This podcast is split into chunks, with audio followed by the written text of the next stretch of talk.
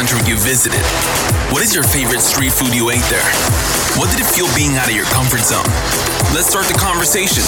This is Pop Viajeros. ¿Qué tal, Pop Viajeros? Soy su amigo Carlo Laud. Estamos en una segunda emisión ya de esta cuarta temporada de Pop Viajeros, porque ustedes lo pidieron, ya estamos de regreso.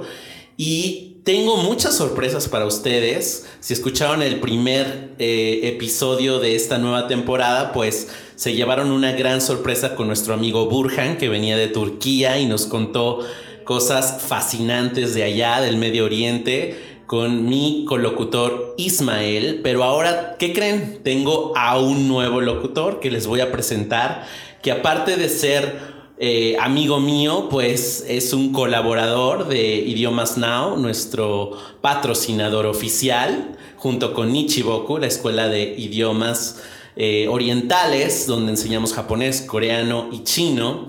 Y bueno, vamos a ahondar después en ese tema, pero quiero presentarles primero que nada a mi nuevo compañero aquí en cabina. Él es Eric García. ¿Cómo estás, Eric? Bienvenido a Popiajeros. Hola, hola, Carlo. Muchas gracias por la invitación. Eh, primero que nada me presento, me llamo Eric, soy profesor de idiomas aquí en Now y también en la escuela Nichiboku. Eh, y también fui un alumno de Carlo. Por si no lo sabían, él también es políglota. Pues bueno, vamos empezando. Él, también es modesto porque sí soy políglota, pero él también es, y creo que ya me ganó por algunos idiomas por ahí. Miren, yo les platico un poco de Eric porque la modestia primero, ¿verdad? Eric, Eric sí, efectivamente empezó a estudiar conmigo.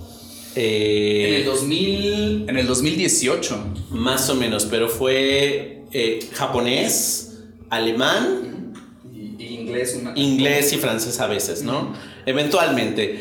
Eh, terminó especializándose en el japonés, en el alemán y bueno, se convirtió en un gran maestro que ahora gracias a esas herramientas eh, que él decidió obtener, pues se fue a Japón a vivir en el 2016 y ahora acaba de regresar de China acaba de regresar de China, allá pasó la pandemia. ¿Qué tal la pandemia, Rixana, allá en, China durante estos dos años? Pues bueno, los primeros seis meses de la pandemia sí se vivieron de una forma muy loca, de tal cual estuvo en los videos. Pero a partir de la segunda mitad del 2020 ya no estuvo tan restringido ni tan estricto como lo está aquí en México. Eso sí lo puedo asegurar. Yo creo que aquí tuvimos eh, restricciones muy, muy laxas en comparación con otros países.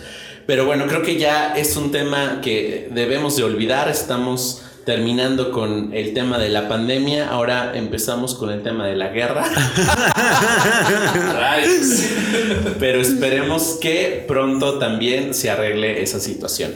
Y bueno, ahora sí, les voy a presentar a nuestro invitado que también es un gran amigo, un, gran alumno y de verdad lo admiro porque tomó una decisión importante en su vida, como cambiar de repente de carrera, estudiar un idioma difícil, irse a experimentar a un país muy lejano. Y hoy hablando de China y del Oriente y demás, vamos a hablar un poquito más de Japón. Y está aquí Juanpa Chacón, que es alumno también de Now Center Nichiboku y nos va a contar un poquito sobre su experiencia con nosotros y por qué decidió irse a Japón. Está a punto de irse, ya tiene las maletas listas.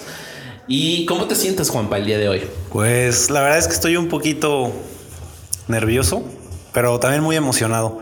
Les cuento un poquito de mi de mi vida, bueno, pues empecé a estudiar el idioma porque fue una idea muy extraña de desde chico querer aprender un idioma verdaderamente diferente. Y ese diferente empecé a crecer y por ahí de los 16, 17, 18 años descubrí que un idioma diferente implicaba un idioma asiático. Y a partir de ahí, pues tomé la decisión de, ¿por qué no intentarlo? Y empecé a investigar sobre los idiomas de allá y descubrí que el japonés aparentemente no era, o sea, no era tan difícil o comparado con los otros idiomas era de los sencillos. Entonces, como mi misión era un idioma diferente, sin embargo, no tenía uno en específico, me, bueno, me, incliné más por el japonés. Y la verdad es que la cultura, yo escuchaba mucho sobre la cultura japonesa porque mi papá tiene la, bueno, hoy puedo decir que es la gran fortuna de, de, relacionarse con japoneses. Y la verdad es que sí, de las cosas que me contaba eran admirables sus, sus actitudes y sus disciplinas que llevan en su día a día. Este, pues lo podemos ver en las, en las grandes empresas este, japonesas, por claro. ejemplo Toyota. Y pues ahora sí que hablando de esta decisión difícil, eh, estamos hablando de que Estamos a escasos días, si no mal recuerdo, son como 12, 11 días.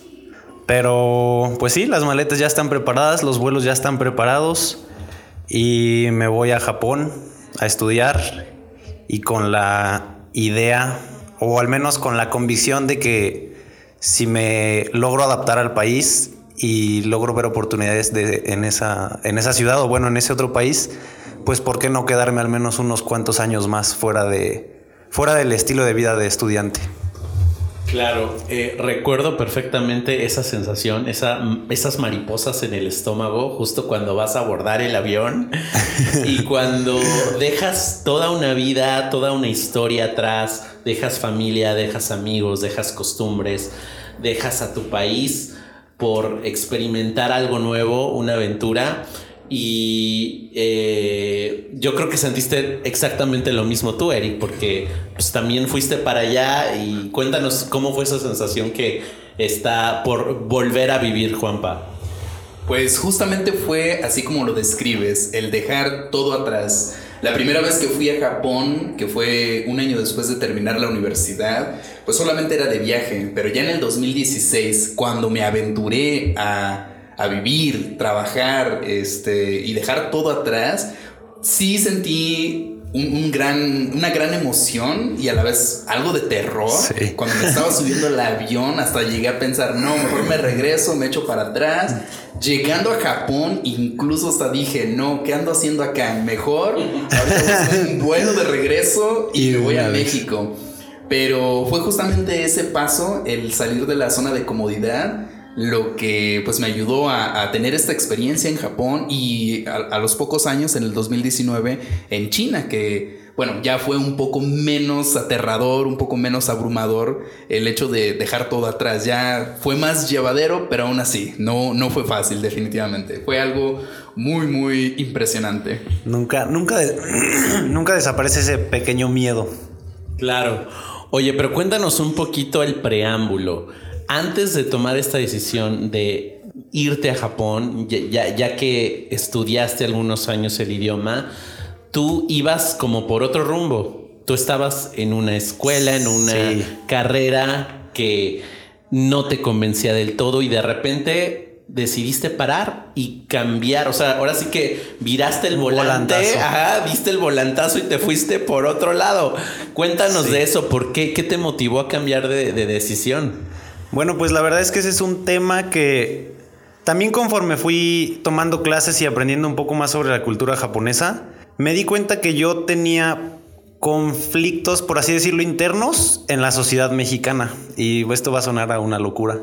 Pero la verdad es que sí, o sea, ese, no sé si han escuchado sobre la cultura japonesa, pero si habrán escuchado algo, seguro han escuchado que son muy disciplinados. Y esa disciplina te lleva a que no sé, tienen una puntualidad exacta. Que si no llegas hacia el tiempo exacto al tren, te deja el tren. Y so sorry. Que, o sea, si, si, si se dice algo, se hace y se cumple muy, muy formalmente, pues. Entonces, la verdad es que yo tenía esos conflictos aquí a nivel México, porque, por decir algo, sucedía, me sucedía mucho en la universidad. Estaba yo en la universidad, estaba estudiando mercadotecnia y sinceramente no, no sé, desde chico como que la escuela no, no, no. O sea, sí me gustaba, convivía, me gustaba salir con mis amigos, pero el hecho de ir a clase, sentarme, ponerme a escuchar, más que un gusto, creo que, pues sí era, sí era más de flojera y más que nada porque, pues creo que no me apasionaba eso. Y no, no, no específicamente la, la carrera o los temas que estaba viendo, sino la forma de estudiar y la forma en la que al menos yo me sentía como obligado a seguir ese patrón de vida y a seguir pues sí, ese, esa línea que mis papás y que pues todos mis seres queridos y todo el mundo en general te, pues te, te predispone, quieras que no. Te van diciendo, tienes que terminar una carrera. Llegó incluso el momento en que mis papás me dijeron, oye, o sea, nosotros ni siquiera estudiamos, nosotros estamos intentando dejarte una, una licenciatura, que es una oportunidad que nosotros no tuvimos de jóvenes.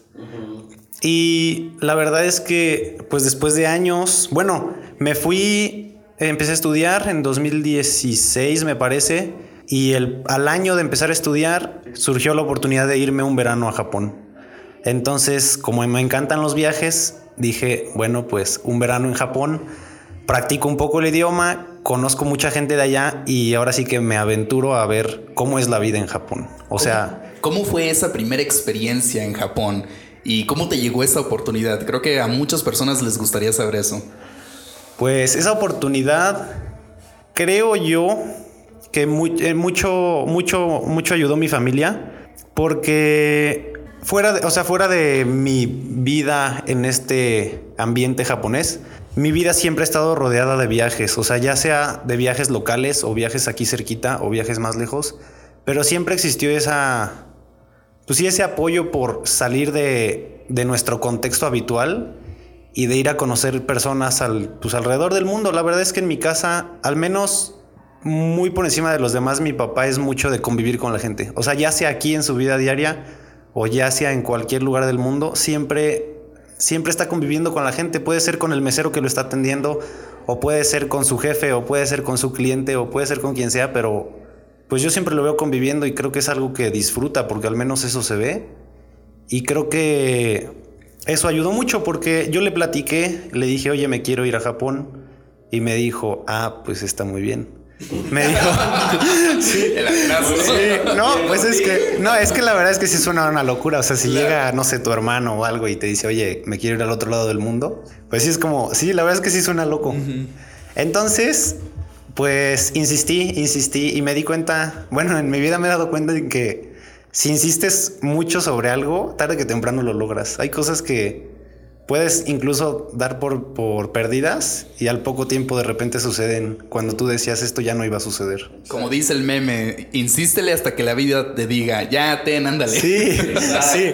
Y la verdad es que creo que ahí está la oportunidad de, pues, de seguir conociendo porque seguí insistiendo con el viaje y me dijo, pues es que yo no te voy a pagar un viaje así como que te vayas a, turistear. Me dijo, porque no, la verdad es que no, me parece que no lo mereces y me parece que no es indispensable para tu crecimiento personal. Y dije, oh, eso es muy cierto. Entonces, entonces busqué la opción de irme como, pues sí, como estudio, o sea, con el objetivo de aprender y por otro lado de reducir costos, porque la opción de ir a viajar no era una opción. Entonces empecé a preguntar y me di cuenta que Charlie, aquí el locutor presente, se había ido, o sea, se había ido de joven y yo dije cómo, o sea, me empecé a averiguar cómo es que se fue, cómo le hizo y qué caminos tomó. Entonces fue así que empecé a descubrir que habían escuelas, que habían vínculos que te, que te acercaban y que rompían esa barrera de decir es que es el otro lado del mundo, no conozco a nadie, a quien le pregunto cómo me voy. Entonces creo que sí fue un, fue de gran ayuda porque siempre me, siempre me estuvo guiando en dónde preguntar, con quién dirigirme, qué tipo de escuela buscar, qué no buscar.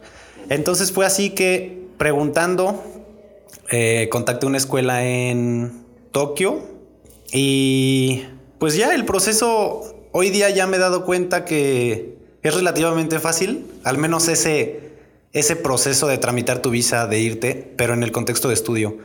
Hoy por hoy también creo que es un patrón que se volvió a repetir, que es hablar con la institución, pedir este, pues la oportunidad de estudiar allá. Y después de eso es sencillamente seguir los pasos. Te van a pedir muchísima información. Pues ahora sí que no hay que tenerle miedo a eso. Hay que confiar en que desde un inicio, desde un inicio elegiste bien a esa institución y que te representa, o sea, te da confianza esa institución. Empiezas a dar información y ellos mismos te llevan al paso de, de tramitar tu visa. Previo a, tu, a tramitar tu visa en tu país, en tu localidad, está el, un documento que se llama COE, o bueno, yo así lo, así se escribe, así se deletrea, pero no sé cómo se pronuncia. Mm. Pero es la carta, en español es la carta de elegibilidad.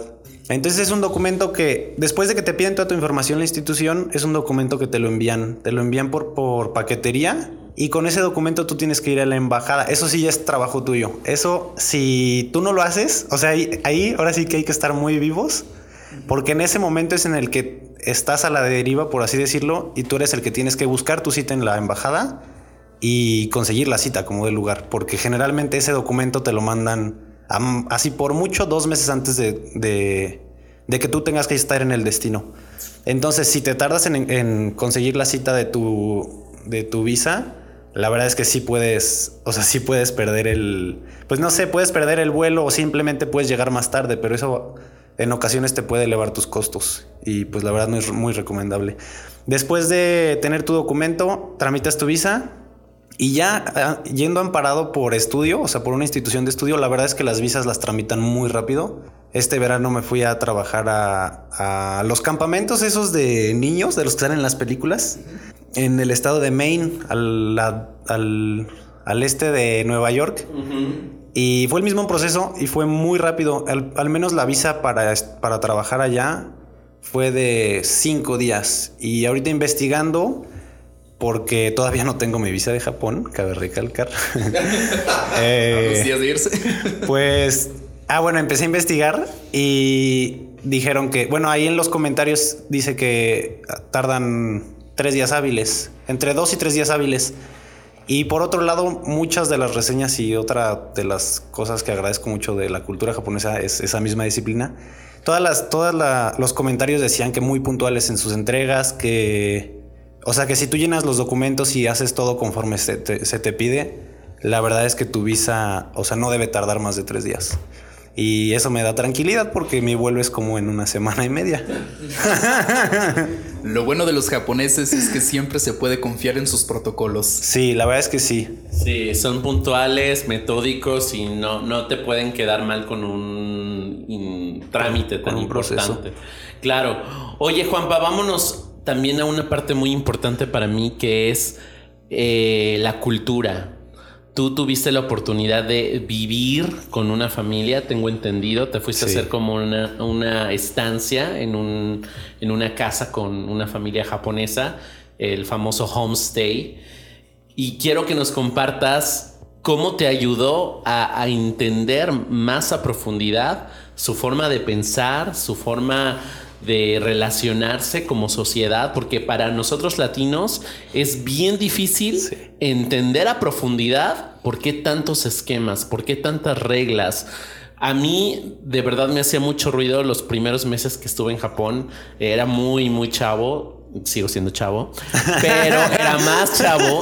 Y cosas tan sencillas como lo que decías, llegar puntual a una cita, porque si llegas cinco minutos tarde, es, es un tema. Es un tema, es faltarle el respeto a la otra persona, no.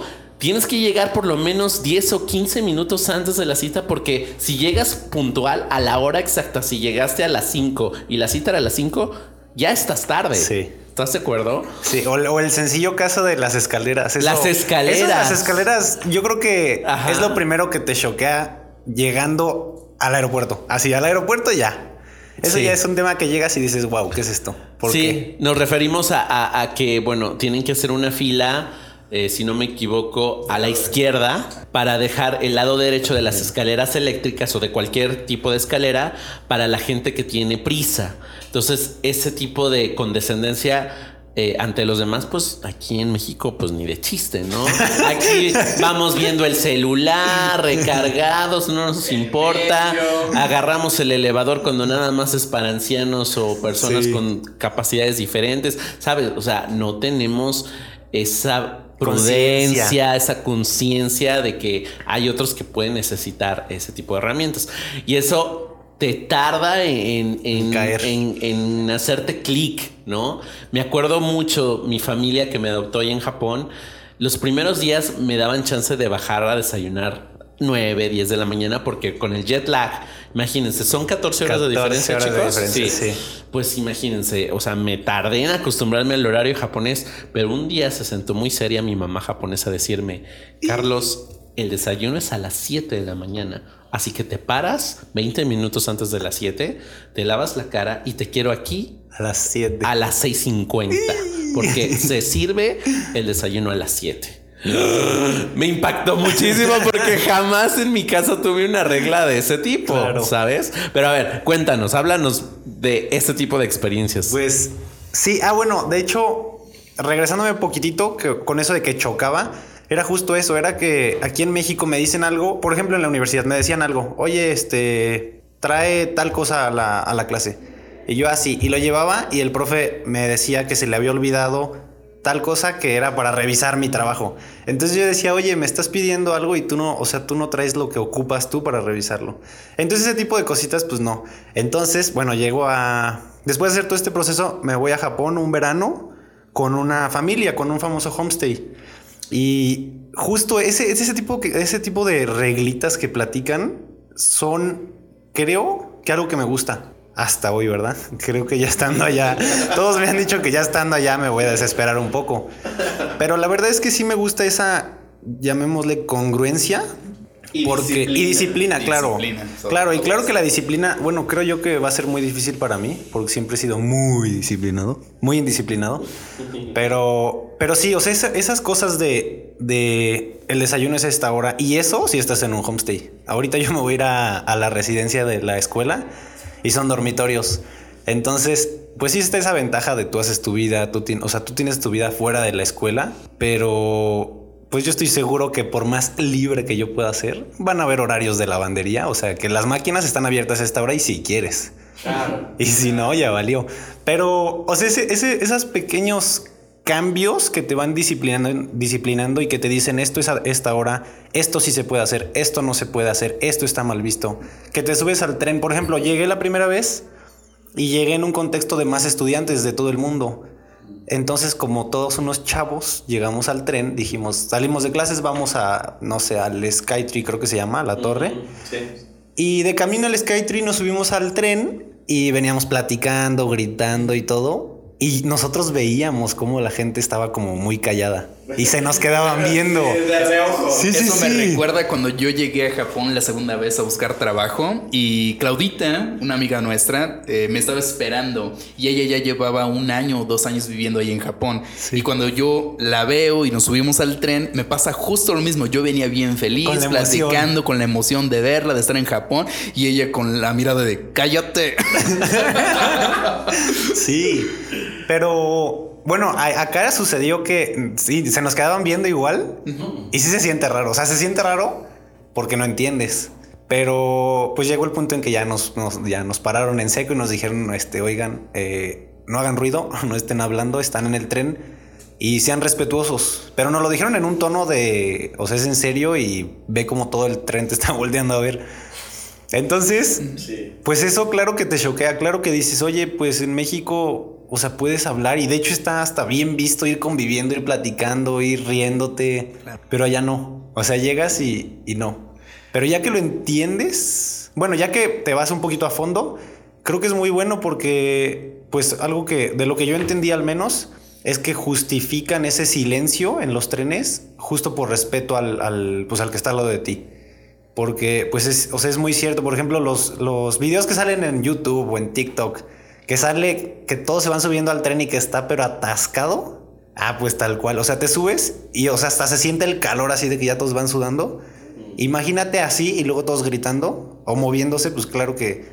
O sea, si ya te pones en ese contexto, claro que sí es más molesto o es más difícil transportarte en ese tren con gente gritando y con gente empujándose que todos en silencio. Entonces, entonces esa diferencia cultural para ti en algún momento fue fácil entender, pero ¿hubo alguna otra que tú dijeras, ay, esta mm, no la entiendo, no, no veo de qué manera la pueda integrar a, a mi sistema, a mi forma de pensar? Pues... varias. Yo también.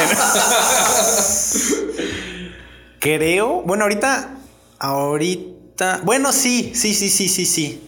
Justo la de, pues la de hacer esa ¿cómo le llaman? Esa pequeña plática, esa short talk, creo que le dicen en inglés. O sea, ese, ese- ándale, ese romper el hielo de decir voy a platicar con tal persona que se ve callada pero se ve divertida. Creo que sí, eso sí, o sea, eso es que es algo que yo hago aquí en México, convivo y me gusta platicar y conocer gente. Y allá sí resulta un tanto difícil. Que la verdad es que yo me voy con esa idea de decir, pues, o sea, a mí que me sigan viendo como el latino. Y yo con eso me, me justifico para seguir haciendo ruido y seguir conviviendo y conociendo gente. Porque en ese sistema de estar callado y seguir las reglas y... O sea, sí hay... Bueno, sí voy a seguir las reglas. Eso está en mi mente.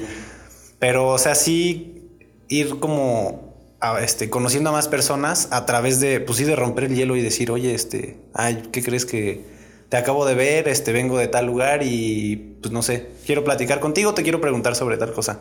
Y ya en el caso que alguien sí me, se me quede viendo y se vaya o cosas así, pues yo, o sea, yo no sentirme mal y decir, pues soy latino, a esto estoy acostumbrado, posiblemente esto no está bien visto aquí, pero pues eso creo que me da felicidad y creo que al menos a muchos mexicanos es algo que nos gusta. Entonces, pues eso es algo que creo que no, nunca voy a superar de allá, pero también creo que no es algo con lo que quiera cambiar del todo. ¿Sabes qué? Es curioso. Japón es un país lleno de contrastes. Ahorita que estamos hablando del silencio en el tren, volvemos al tema la condescendencia, ¿no? O sea, los japoneses son condescendientes con los otros japoneses que vienen hartos del trabajo, cansadísimos porque las jornadas allá son larguísimas, sabemos que hacen horas extras, que duermen muy poco, los estudiantes estudian muchísimo y el tren es una buena oportunidad de descansar de todo ese rush. Pero es curioso que sales de un, de un tren, por ejemplo, estando en Tokio, y te vas a un barrio como Shibuya o te vas a Shinjuku, donde no dejas de escuchar ruido. Ruido de las maquinitas, ruido de, las de los espectaculares que están anunci- anunciando a los eh, cantantes nuevos de J-Pop, ruido de la gente que está vendiendo comida. Eh, ¿Sabes? Es un ruido que, que no para, no para, no para y te vuelve loco. Eh, claxons, porque es una metrópoli como cualquier otra. Entonces, son esas incongruencias que a veces a mí me saltan mucho.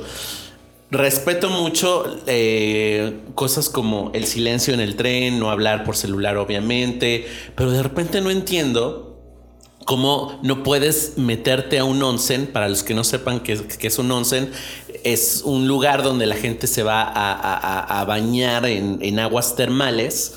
Ba- bañar me refiero a que te metes a, a relajarte, ¿no? En aguas termales que, que, que te sirven como para desestresarte y estos lugares están siempre como en silencio y es, es una experiencia muy bonita, se las recomiendo, pero la gente que está tatuada no puede ingresar a un onsen. Bueno, esa es una regla que Ajá. Con la que me voy a enfrentar porque yo estoy tatuado. Exacto. Pero eso es lo que luego yo no entiendo de la cultura. O sea, entiendo lo del silencio del tren, pero no entiendo lo del tatuaje en el onsen, ¿sabes? Yo Sí. sé que está muy ligado al pasado de la mafia, de los yakuza, que se asociaba mucho a está tatuado, es un yakuza, ¿no? Pero estamos hablando de hace 50, 60 años. Que ya la gente tiene que cambiar el chip y abrirse a que un tatuaje no dice nada de ti como persona ni de tu calidad humana, ¿sabes? Sí. ¿Qué otra cosa se te ocurre a ti, Erickson? Mm, otro de los contrastes, déjenme pensar un momento. Creo que creo que el contraste principal que a mí me viene a la mente es en el trabajo. Esto lo viví así en, en primer plano cuando estuve trabajando los primeros seis meses de mi estancia en Japón. Estuve en una empresa trabajando como reclutador y de hecho el mismo proceso que, acab- que acabas de describir Juanpa de obtener tu carta de elegibilidad Era el mismo. mismo que yo tenía que hacer para reclutar profesores de inglés. Entonces, eh, yo pensaba, bueno, yo tenía la idea de que justamente todos estos protocolos, toda esta disciplina que, es- que, que se tiene en Japón, haría que las cosas fueran más eficientes y por lo tanto más rápidas. Pero no, vaya sorpresa me llevé que en esta empresa, al igual que en muchas, pues lo- los trabajadores se quedan horas extra eh, pero, pero no porque no puedan acabar su trabajo antes, sino porque tienen que mantener esa apariencia de que es un trabajador que se queda todo el tiempo, este, para, por el bien de la empresa, ¿no? entregado, y aquel que se va, el- aquel que sale de la empresa a la hora que le corresponde, es visto como, como un, un trabajador flojo que, que no le interesa el bienestar de, de dicha empresa. Entonces, eso fue para mí un choque, un, un contraste, un choque, pues vaya abismal, porque repito, para mí el, el hecho de tener estos protocolos, esta disciplina, esta entrega, pues en muchos lugares uno diría, pues eso facilita y, facilita y acelera las cosas. Entonces, sí, definitivamente muchos contrastes, como dice Carlo. Bueno, y, y más difícil, bueno, yo no estaba en esa situación de trabajo, pero más difícil me imagino, tomando en cuenta que la gente se esfuerza por llegar puntual en el, o sea, a la hora de la entrada. Entonces llegan temprano, bueno, eso quiero pensar, llegan todos temprano, pero a la hora, o sea, muy puntuales a la hora de entrada y, y por qué, exacto, ¿por qué no la misma congruencia a la hora de la salida? Sí, hasta cierto punto creo que son en ciertos aspectos muy conservadores. Por ejemplo, Sí. por alguna extraña razón, por alguna extraña razón siguen usando mucho efectivo, siendo un país primermundista. ¿Por qué? O sea, ¿por qué siguen usando efectivo? Y pizarrones de tiza. Y eh, sí, sí, sí. Fax. Chicos, usan todavía fax. El fax que Sí. es como de los 90.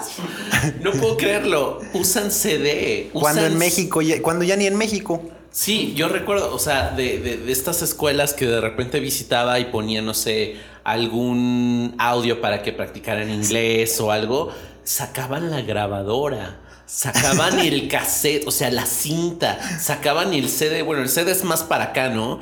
Pero eso ya aquí en México, por ejemplo, es impensable.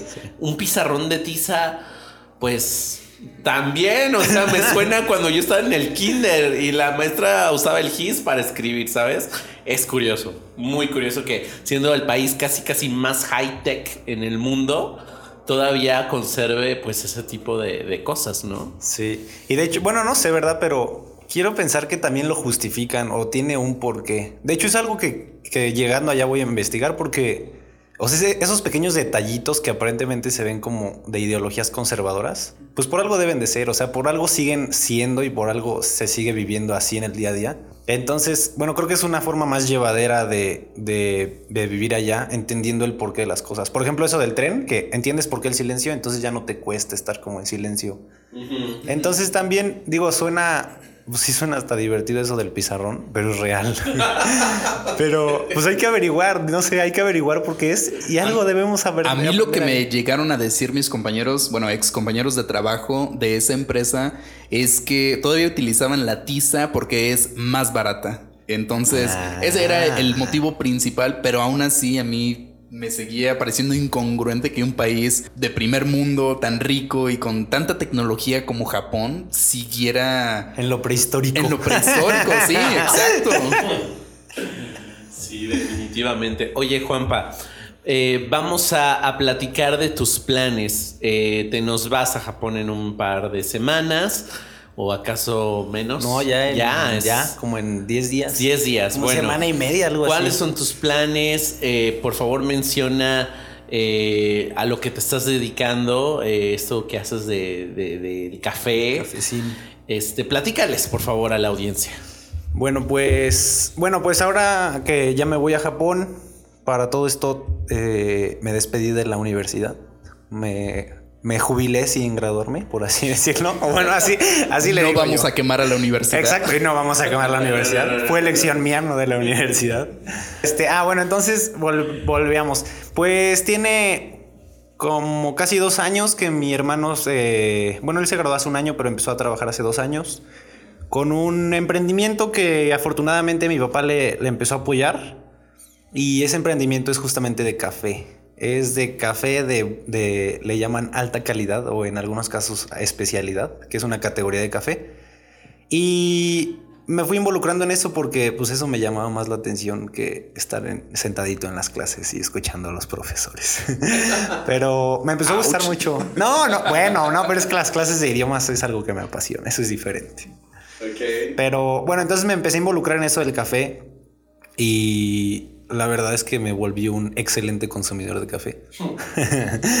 y, y me gustan las ventas. De hecho, cuando estudiaba, estudiaba mercadotecnia con esa idea de aprender a vender, cosa que pues definitivamente no, estudiábamos más estadística y cosas de ese, de ese estilo. Pero entonces me salgo de la universidad y sigo en- envuelto en ese contexto de café y muy involucrado justo ¿por qué? porque está en casa, o sea, porque lo tengo ahí en familia y también porque tengo las instalaciones de, del café Terramano, por cierto, así se llama, muy buen café. este, Comprobado, ¿eh? Comprobadísimo.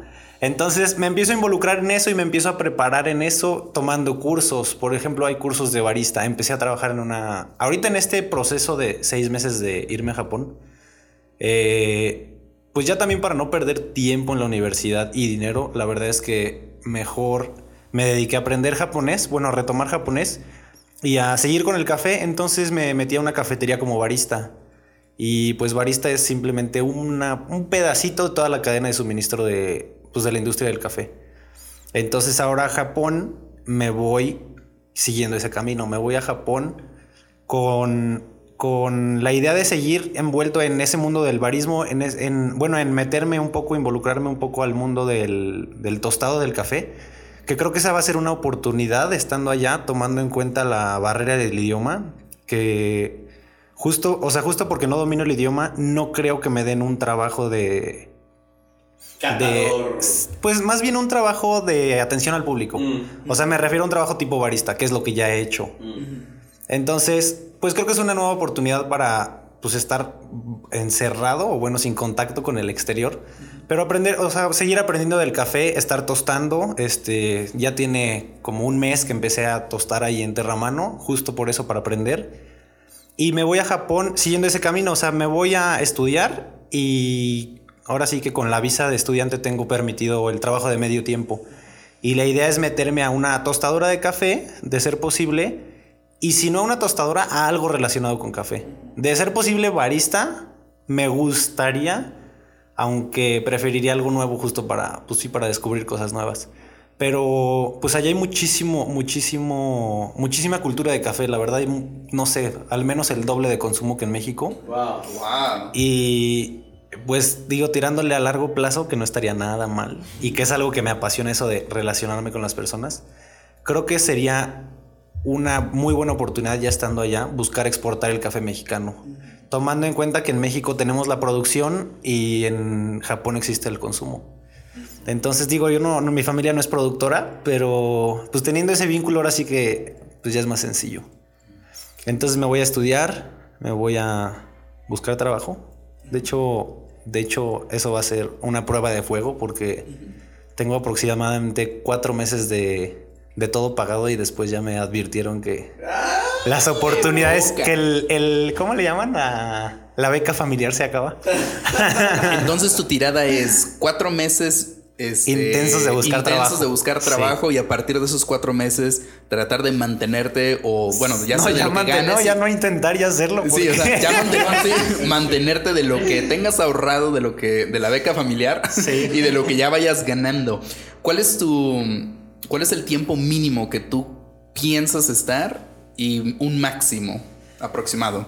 Pues el mínimo me atrevería a decir que es el curso de japonés como tal, que es un año y medio, pero sinceramente tengo pensado, eh, pues ahora sí que vivir la cultura al 100% y eso implica quedarme pues por poco unos uno o dos años extras después del estudio para, pues sí, para conocer bien a fondo y, y descubrir todo ya sin estar en ese contexto de vida de estudiante. O sea, vivir una vida de adulto, por así decirlo, allá, con un trabajo y ya con responsabilidades de, pues, de un japonés este, tradicional, por así decirlo. Llegas a Tokio, ¿cierto? ¿O a qué ciudad? Llego a Tokio, sí, a la, a la prefectura, no, no es prefectura, a la, al área, creo que no me acuerdo ni qué es, creo que es el área, se llama Arakawa, es al noreste de Tokio, está como a 40 minutos del centro del parlamento y pues ya colindo con, con pueblitos, hay un pueblito ahí luego, luego que se llama Adachi.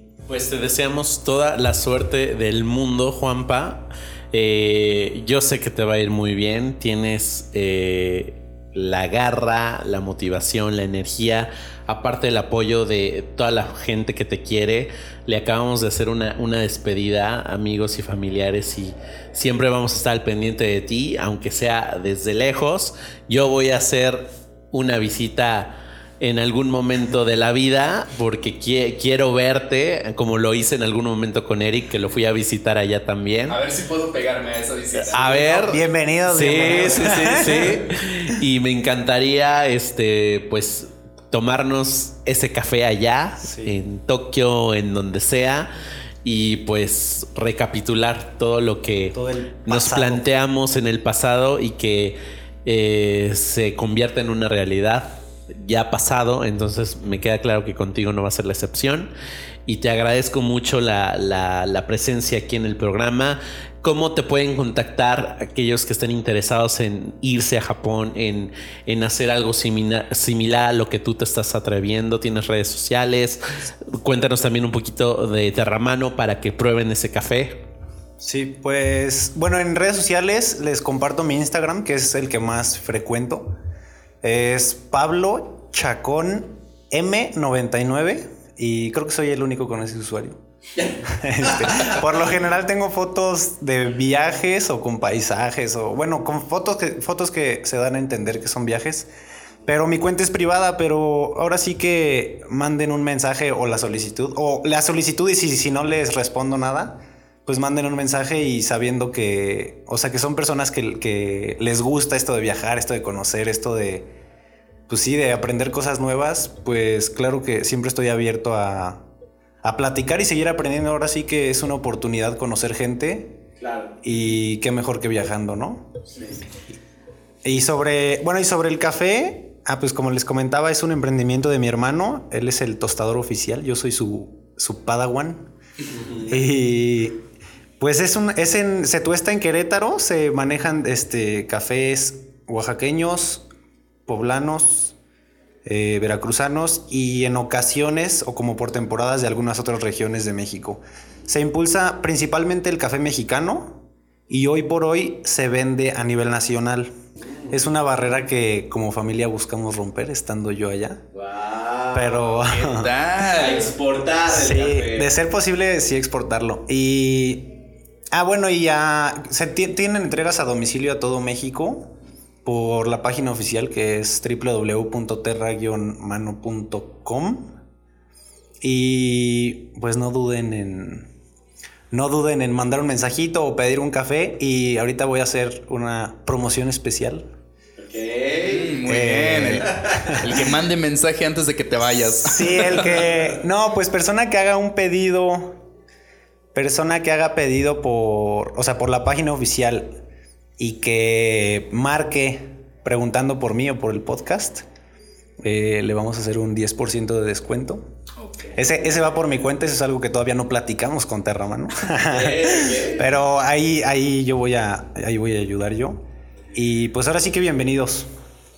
De igual forma, nuestro patrocinador oficial, Idiomas Now Center y Nichiboku, les va a ofrecer un 10% de descuento en su inscripción. Si mencionan haber escuchado esta emisión eh, de Pop Viajeros, que eh, sobre todo eh, está tratando de hacer una comunidad tanto de estudiantes como de maestros para poder eh, nutrirnos de nuestras experiencias. De eso se trata este programa. Y ya se nos está acabando el tiempo, Eric. Juanpa, muchísimas gracias. Despídase usted, por favor. Nos vemos en el próximo programa.